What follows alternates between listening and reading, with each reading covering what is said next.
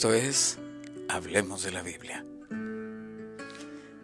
Cada semana en estos días estaremos leyendo una carta de Pablo que escribe desde su prisión. Estaremos leyendo Colosenses. Este es Colosenses 1.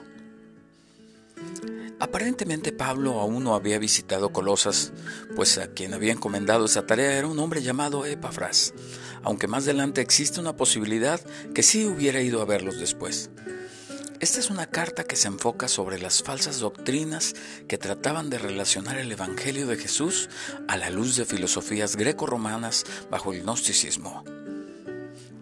El gnosticismo es un conjunto de corrientes sincréticas, es un intento de conciliar doctrinas distintas, filosófico-religiosas, que llegaron a mimetizarse en el cristianismo en los tres primeros siglos de nuestra era, convirtiéndose finalmente en un pensamiento declarado herético después de una etapa de cierto prestigio entre los intelectuales cristianos.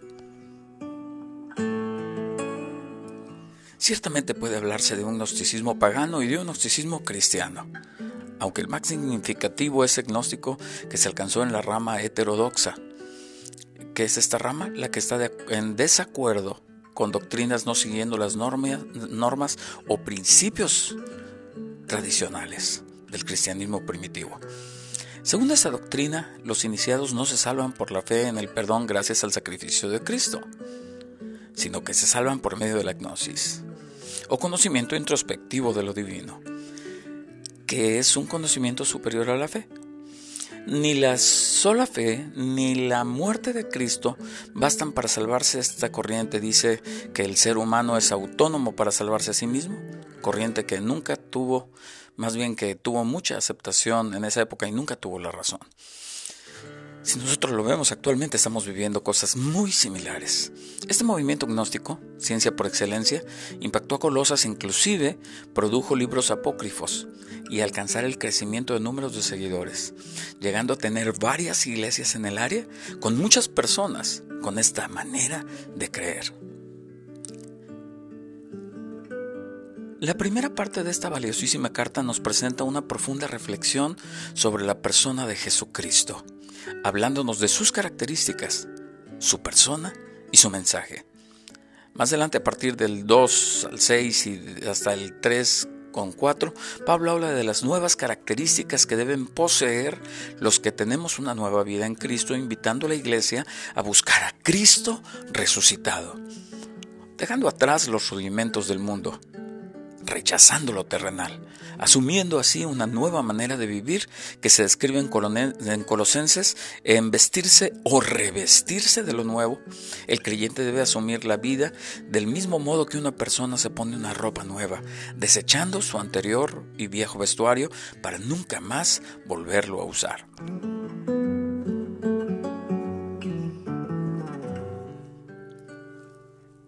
Leamos segunda de Corintios a partir del 5.17 dice de esta manera, de modo que si alguno está en Cristo, nueva criatura es, las cosas viejas pasaron, he aquí todas hechas nuevas, todas son hechas nuevas. Aquí estamos corroborando lo que Pablo nos quiere decir de parte de Jesucristo por medio de esta carta.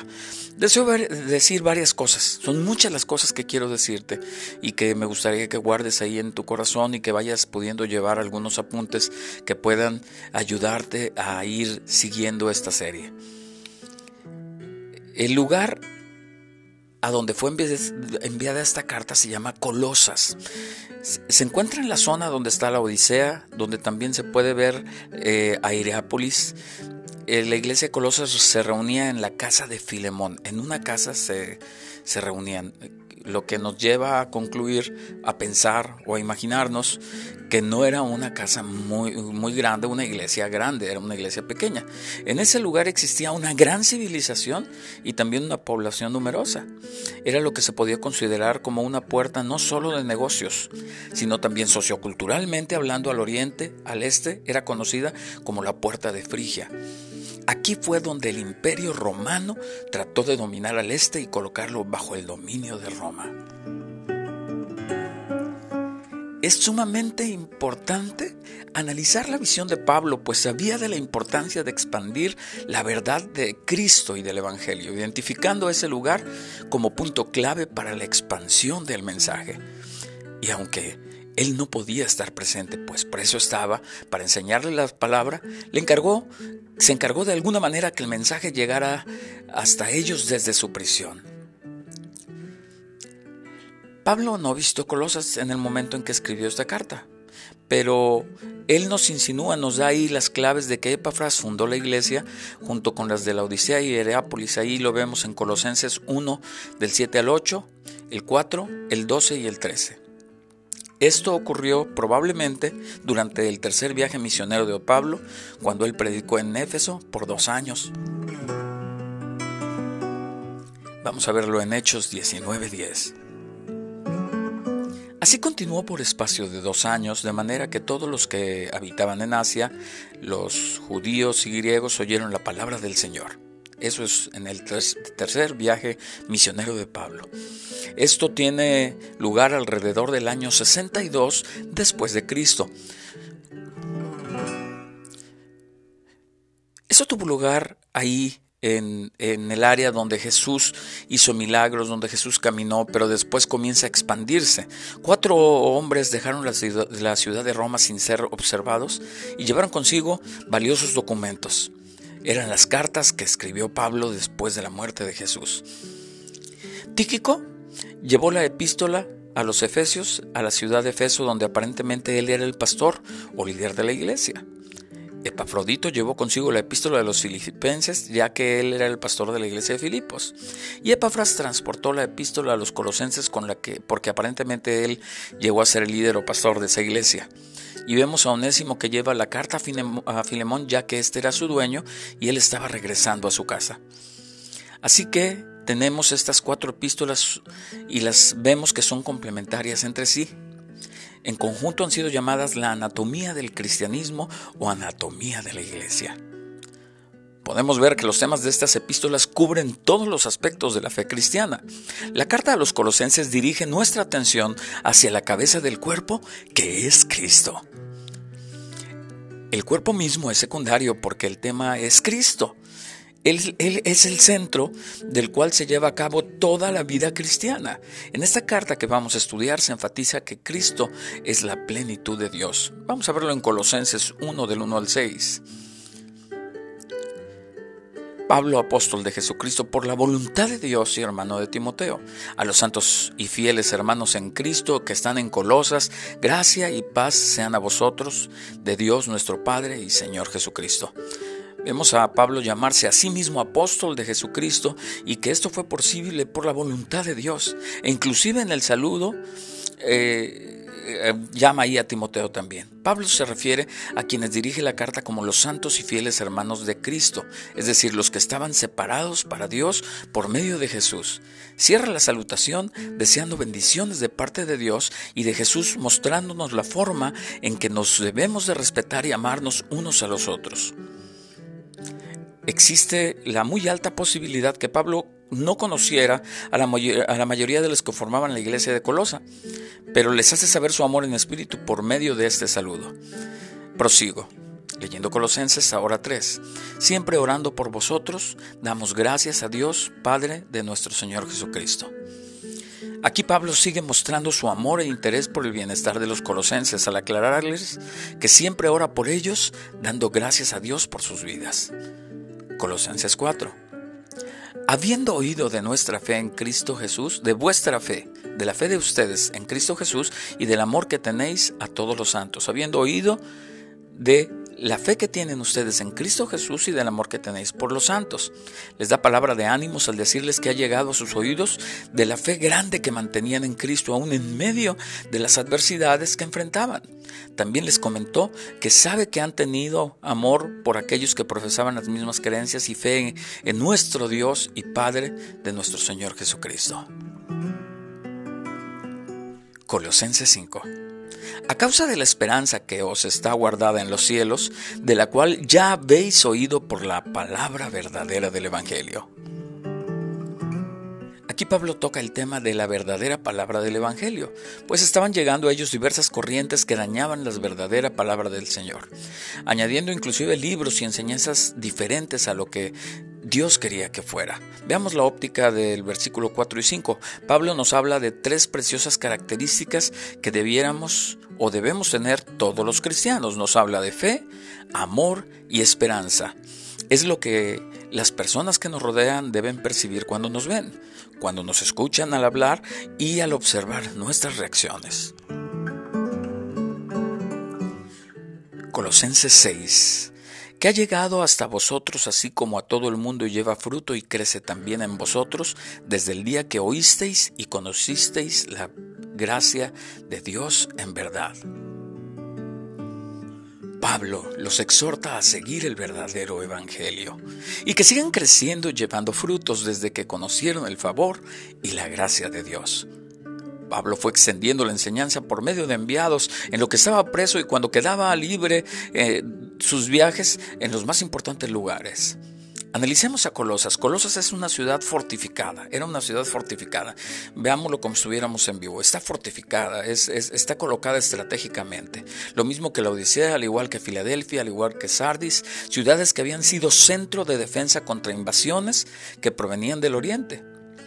Pero en la época del apóstol Pablo el peligro ya había sido superado porque para ese entonces el imperio romano estaba en control de casi todo el mundo. Como resultado, en los días del apóstol Pablo, las personas se habían entregado al paganismo, a una gran inmoralidad. Y la ciudad de Colosas era una típica ciudad de aquellos tiempos. Eh, hago una observación de momento, pareciera que, estáramos, que estuviéramos narrando nuestra época de hoy, ¿verdad? ¿Cuál era el problema de Colosas? Ok, Asia Menor era entonces un gran centro cultural, pero también era un centro para el paganismo y las regiones de misterios. En otras tierras ya existía el gnosticismo, que fue la primera herejía en la iglesia.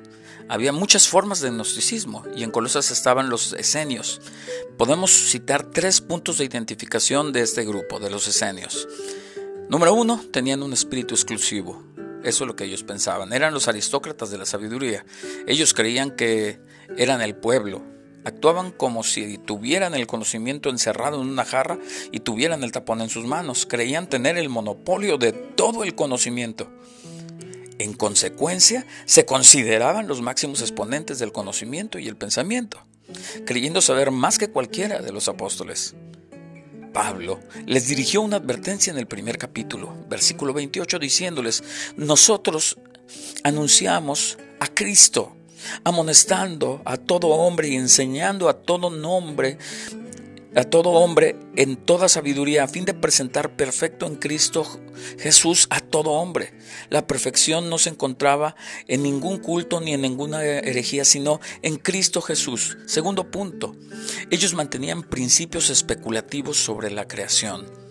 Igual que ahora, ¿verdad? Así estamos igual. Enseñaban que Dios no había creado el universo directamente, sino que creó a una criatura, que a su vez creó otra criatura, hasta que una, finalmente, creó el, universo físico. Cristo era considerado una criatura en esta larga serie de creaciones. Esta idea era conocida como filosofía griega panteísta. Pablo refutó esta creencia en Colosenses 1, 15, 19 y en el 2, 18. Y la tercer, el tercer punto, otra señal de identificación de este grupo era su práctica ética del ascetismo. Ahora, Vamos a ver qué es el ascetismo. Es la doctrina filosófica o religiosa que busca por lo general por lo general, purificar el espíritu por medio de la negación de los placeres materiales o abstinencia. Al conjunto de procedimientos o conductas de doctrina moral que se basa en la oposición sistemática al cumplimiento de necesidades de diversa índole que dependerá en mayor o menor medida del grado y orientación de que se trate. Ellos asumieron el ascetismo debido a la influencia del esoteísmo griego y el libertinaje incontrolado de la influencia del epicurismo griego. Esa palabra está curiosa. Vamos a ver el origen etimológico. El origen etimológico de este término podemos establecer que está en griego y que es fruto de la suma de dos componentes diferenciados. El nombre del citado filósofo epicuro y el sufijo que se usa para indicar doctrina. Según el epicurismo, los placeres deben ser tanto espirituales como físicos. Esta fidelidad también se asocia a la ausencia de turbaciones y de dolor. De ese modo se alcanza el equilibrio entre cuerpo y mente que brinda la paz. Pablo refutó esas ideas que estudiaremos más adelante en Colosenses 2.16, 23 y el 3. ¿Qué nos habla Pablo? Primero, que los cristianos debemos amarnos. Nosotros es lo principal que vemos en estos primeros seis versículos. Lo segundo que vemos es que debemos de apoyar la obra, aunque no nos conozcamos, aunque estemos lejos, aunque sea difícil, tenemos que apoyar la obra de Cristo. Y el tercer punto es a promulgar la gracia de Dios y el poder de Cristo. Así es que espero que esta primera parte en donde vimos seis versículos te sirva de apoyo para tu estudio de Colosenses. Espero que nos sigas escuchando. Dios te bendiga.